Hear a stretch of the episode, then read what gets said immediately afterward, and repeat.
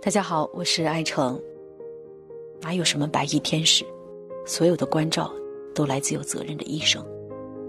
哪有什么万能的神仙？所有的惊喜都来自有大爱的家人。哪有什么时代人物？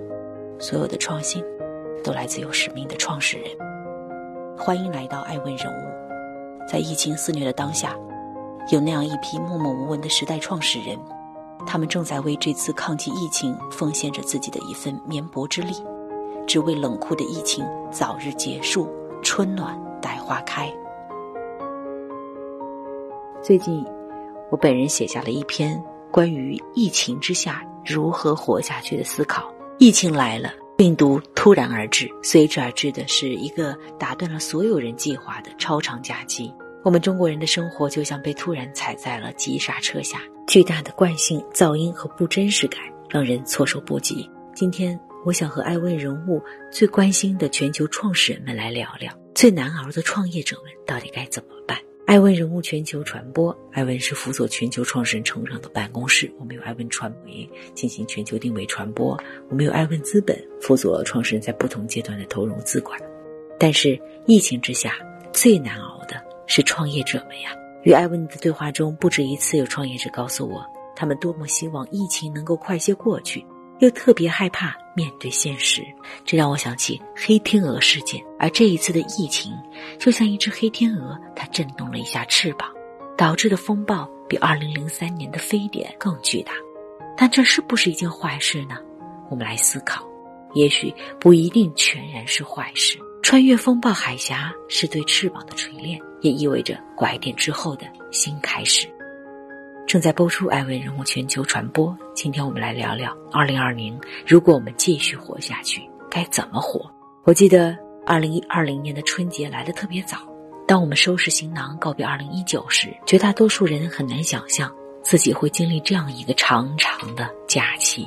突然爆发的疫情，长时间的居家隔离。不断被延长的假期，时间仿佛凝固，现实更像虚幻。渐渐的，人们适应了这种状态，找到了各自的路。你看啊，有人在无聊度日，有人在争分夺秒。朋友圈里面很有意思，大多数普通员工会安然享受，因为这是一个长长的假期。但坐立不安的是创业的老板啊，在这样一个冬春更替之时，创业成功者也深陷于焦虑。艾问人物统计了一下，在全国六十多个城市拥有四百多家餐厅的西贝餐饮就是其中一个典型。创始人、董事长叫贾国龙，在接受媒体采访时，他曾说：“当下西贝线下的门店基本全部停业了，只保留了一百多家外卖业务。在这个春天，西贝预计的损失营收高达七到八亿元人民币。更让贾国龙忧心的是未来。”他说的：“我有两万多名员工在待业呀，一个月支出就是一点五亿。若疫情短时间内得不到有效的控制，账上的现金撑不过三个月啊！可想而知，中国数一数二的餐饮巨头尚且如此，那么广大中小企业的生存情况可见一斑呐。创始人的光环之下，创业者们能乱自知，实际上他们焦虑日久。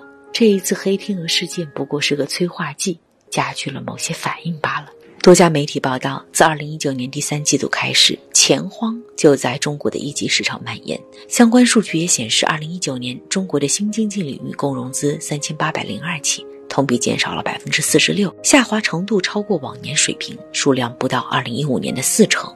也就是说，一级市场投资机构没钱了。那这背后的原因是什么呢？背后的原因很多。但创业公司们很快就会感受到了钱荒的压力，也做出了反应。钱荒之下，裁员潮的阴影一直都在。数据显示，截止到二零一九年的十二月六日，在二零一九年关闭的公司有三百二十七家，绝大多数是初创企业。新年到来，很多创业公司取消了年会，削减了年终奖，憋了一口气，准备二零二零找回场子呢。谁知道庚子年的春节比以往来的更早一些。但对于创业者来说，这不是好事。年底回款就困难，支出又多，现金流愈发紧张，一些业务不得不停下来等待合作伙伴。另外，员工习惯性人心思动，团队不稳。新型冠状病毒，这是一个黑天鹅的到来，成了压垮很多创业公司的最后一根稻草。创业者被困于时间与空间的牢笼中，几乎无计可施。欢迎您继续聆听《守候爱问人物全球传播》，我是爱成。今天我写下了一篇评论，谈一谈预计二零二零，如果要活下去，我们该怎么活呀？在与艾问的交谈中，我能感受到创始人和投资人的焦虑随处可见。制造业从业者担心用工荒与出口危机，餐饮业的从业者尚未从春节季中回过神来，交通旅游业几乎陷于停滞，所有人都担心资本失去信心，那么创业者就拿不到钱了呀。问题一连串的跟上来。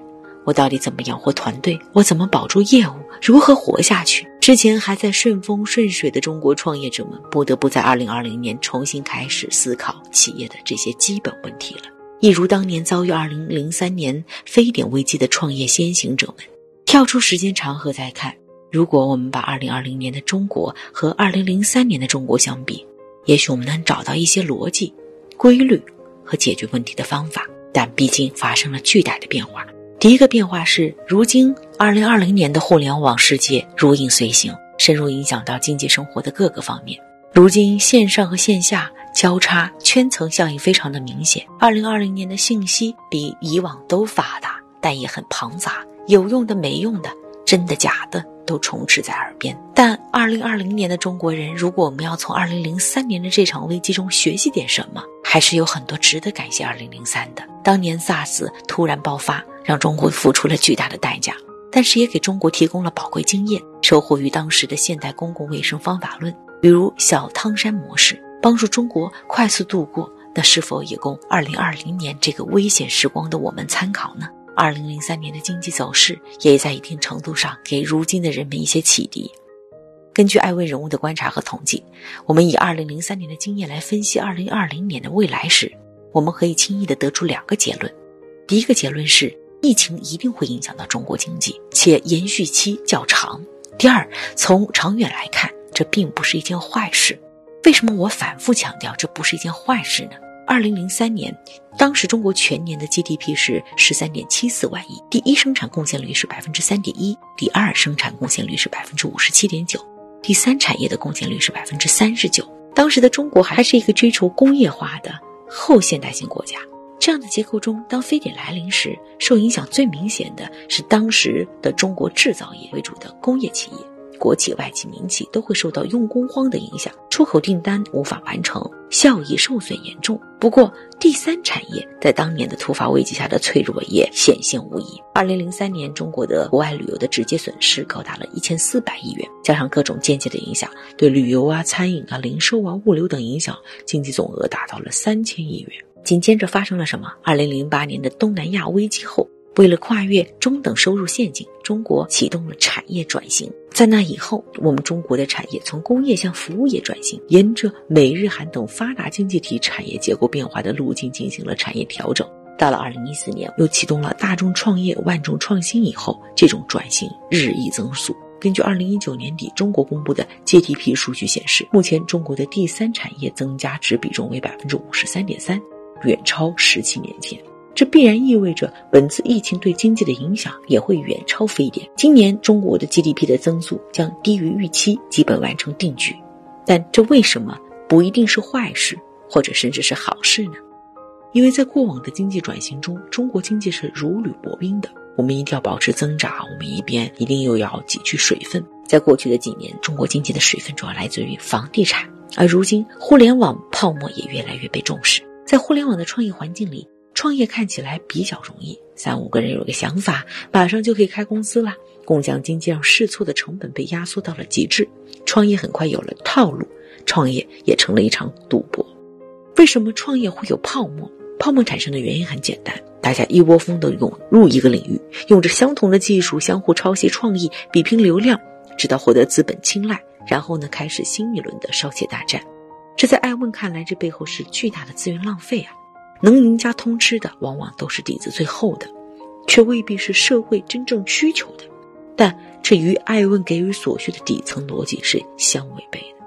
正在播出的是《二零二零》，如果我们要继续活下去，该怎么活？我是艾成，艾问人物全球传播，我们关注和支持全球的创始人。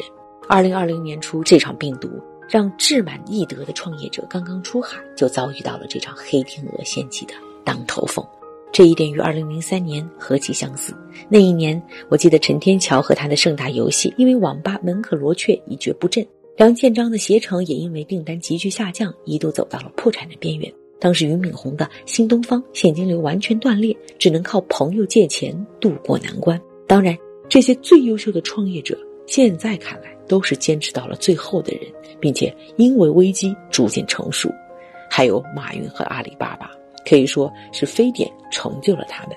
二零零三年五月六日，阿里巴巴有一名员工确诊了 SARS，随后整个公司就陷入了隔离。马云怎么办呢？只好因陋就简，组织当时的所谓在线办公。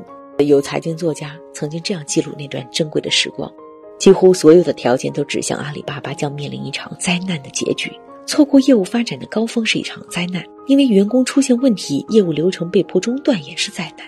出现大规模员工抱怨，造成人心涣散，同样也是灾难。包括当时的领袖马云也觉得自己是一场灾难。但是马云和阿里巴巴最终挺过来了，不光通过关怀和激励稳住了人心，还发现了社会的真正需求——在线购物。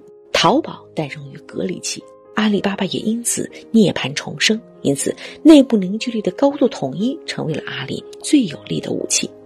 阿里巴巴走向成熟，马云也完成了创业者到企业家的角色转变。那么我们呢？二零二零年的我们怎么办？我记得百度的创始人李彦宏曾经说过：“企业家天生啊就是喜欢冒险的。”古语曾说：“，富贵是险中求。”在危机降临时，一个合格的企业家不应该只看到危险，更应该看到机会，并为此欣喜若狂。其实，在本次黑天鹅事业中，总能我们看到例行的企业。而且他们会准确地找到社会新的需求，比如一家位于武汉当地的生物技术公司叫康路生物，就告诉艾文，他们的员工在春节期间克服困难，加班加点，向湖北省医疗机构无偿捐助了不少于一万人份的新型冠状病毒的核酸检测试剂盒，以此为战胜疫情贡献力量。再比如，小爱机器人推出了小爱防疫外呼机器人，其创始人袁辉也对艾文说。小爱机器人诞生于二零零三年，本就是应对用户在封闭环境中的各种居家办公、闲暇聊天需求。十七年后，正好再度响应社会的强需求。他们中有的企业找到了担当，比如捐款的企业、深度投入的公司、不添乱的团队。我们看到有一家在湖南当地的中国风摄影盘子女人坊公司创始人叫杨建，他告诉艾问团队，作为一家劳动密集型的企业，盘子有一万多名员工。疫情当下。首先要做的就是接纳事实，科学管理，传播正能量。这或许不能帮助这家企业获得眼前的利益，但他相信疫情结束的未来一定会有收获。疫情当下，针对新型冠状病毒的产生困境，有的企业找到了使命，有的找到了机会。那么，爱问也希望积极行动起来。我们通过“爱问人物谁在抗疫”的计划，通过捐资和报道的方式，风雨同行，共克艰难的时刻。艾问团队联系了全国近百家的抗疫医院，取得了联系，并联合了很多艾问曾经访过和投资过的企业，通过捐赠物资的方式，向武汉地区黄山等一线的医院捐赠了呼吸机、医用的口罩等物资。我们希望共同为抗击疫情做出一份贡献。另外，在疫情的特殊时期，很多企业也都在为疫情做出快速的反应和贡献。那么，作为服务商的爱问人物全球传播，也通过提供创新性的传播服务，共同探索在特殊时期的企业责任和创新发展。我相信，社会真正的需求永远是处于变化当中。当所有人都以为啊，互联网创新接近尾声的时候，你看，一个新的危机的诞生，就闪耀着新的需求和机会的微光。那么，面对未来。二零二零，当疫情结束，会有哪些新的需求产生？作为身处这个时代的我们年轻人、创始人，我们能够做什么？那么就要问一个问题：站在二零二零年的今天，我们会看到什么样的趋势呢？爱问人物全球传播，在困难面前，我们要争做有责任的人，同舟共济，抗击疫情。我们永远和中国武汉人民在一起。